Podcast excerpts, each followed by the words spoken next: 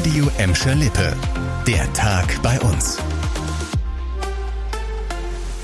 Mit dir Kübner, hallo zusammen. Jetzt ist aber Schluss!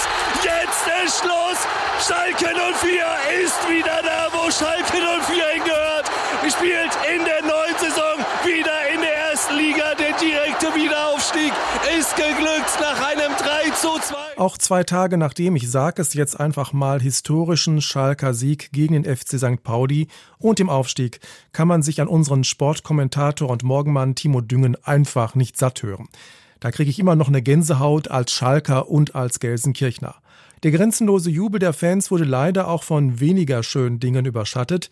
Das hätte in einer Katastrophe enden können, so schätzt die Gelsenkirchener Polizei heute die Situation beim Platzsturm am Samstagabend in der Feldins Arena ein. Durch das professionelle Eingreifen vieler Polizeibeamter sei Schlimmeres verhindert worden, machte heute der leitende Gelsenkirchener Polizeidirektor klar. Bei der Aufstiegsparty in der Arena sind laut Polizei 18 Menschen verletzt worden, neun davon schwer. Laut Polizei haben sich die Menschen direkt nach Spielende verletzt, als mehrere tausend Fans von den Zuschauerrängen auf den Rasen der Arena drängten.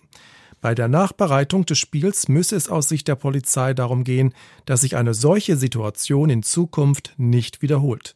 Und der Platzsturm könnte auch für den Verein Konsequenzen haben. Ein Sprecher des Deutschen Fußballbundes hat heute bestätigt, dass der Kontrollausschuss des DFB Ermittlungen aufgenommen hat. Der FC Schalke sei zu einer Stellungnahme aufgefordert worden. Ums Feiern mit Folgen geht's auch bei diesem Thema. In Bottrop ist Ende Dezember vergangenen Jahres eine Hochzeit eskaliert Heute ist dazu der Prozess vor dem Essener Landgericht gestartet. Ein 22-jähriger Gladbecker muss sich wegen versuchten Totschlags und gefährlicher Körperverletzung verantworten. Annika Bönig mit den Hintergründen. Laut Anklage haben bei der Hochzeit in Bottrop rund 300 Gäste mitgefeiert. Bei einem traditionellen Tanz mit dem Bräutigam habe sich das spätere Opfer trotz eines Brauchs geweigert mitzutanzen. Daraus habe sich dann ein heftiger Streit mit mehreren Beteiligten entwickelt. Der 22-jährige Angeklagte soll das Opfer brutal angegriffen und mit einem Klappmesser niedergestochen haben. Nur weil andere Hochzeitsgäste dazwischen gingen, konnte der Gladbecker laut Staatsanwaltschaft gestoppt werden. Das Opfer wäre ohne Not-OP gestorben. Das Urteil in dem Prozess soll Mitte Juni fallen. Angesetzt sind vier Verhandlungstage. Gladbeck ist heute als erste Stadt bei uns in die Freibad-Saison gestartet. Ab sofort läuft in Wittringen der Open-Air-Betrieb. Die Traglufthaube ist seit Mitte April abgebaut.